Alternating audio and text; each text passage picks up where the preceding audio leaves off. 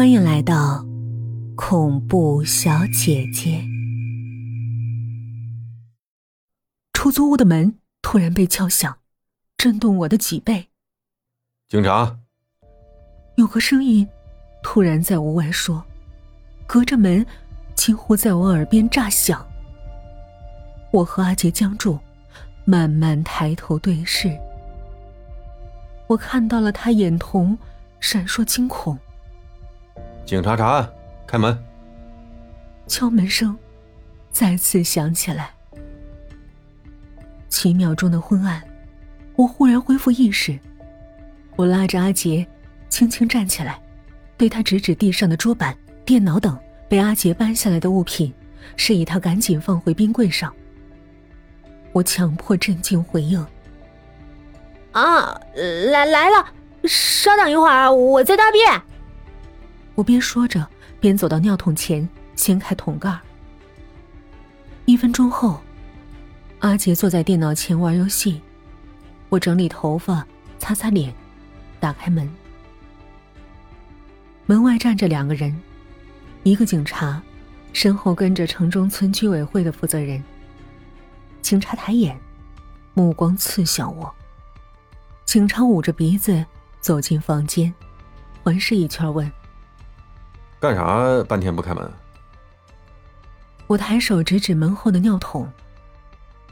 阿杰进入游戏界面，提着一杆重狙，几个大跳跃上货柜藏身，打开高倍瞄准镜对准冲锋涌来的警察。我看到屏幕上镜头颤抖，不到一秒钟，阿杰被 M 幺六冲锋枪爆头。警察掏出一张人像照片给我看。你见过这个女孩吗？我松口气。显然，她失踪了。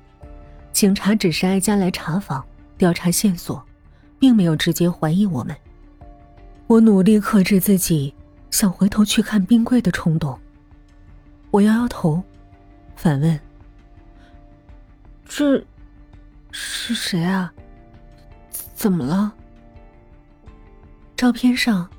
女孩抱着一条杂白色的狮子狗，甜甜的笑，露出小虎牙。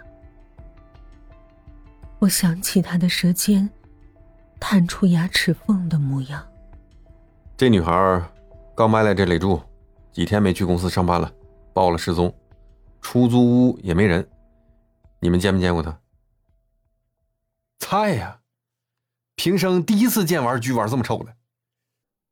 最后一句话是他转头看着阿杰说的，边说边走过去，站在阿杰身旁看了一会儿游戏，指指点点，连声嘲笑。阿杰的脸色涨紫，缩在凳子上，蜷成一团儿，握鼠标的指尖颤抖。我也懵了，我能清楚的分辨出电脑机箱杂音里，冰柜。在微微发响。警察抹抹汗，又转头向我：“咋的？见过没有？”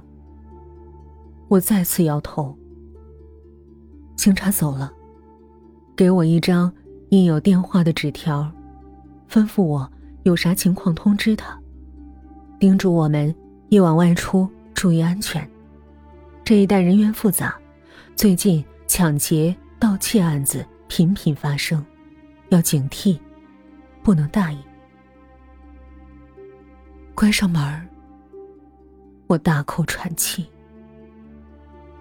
阿杰站起来，瞪着我发愣，神色惊恐，嘴巴张开，咕噜一声，他的裤子尿湿了，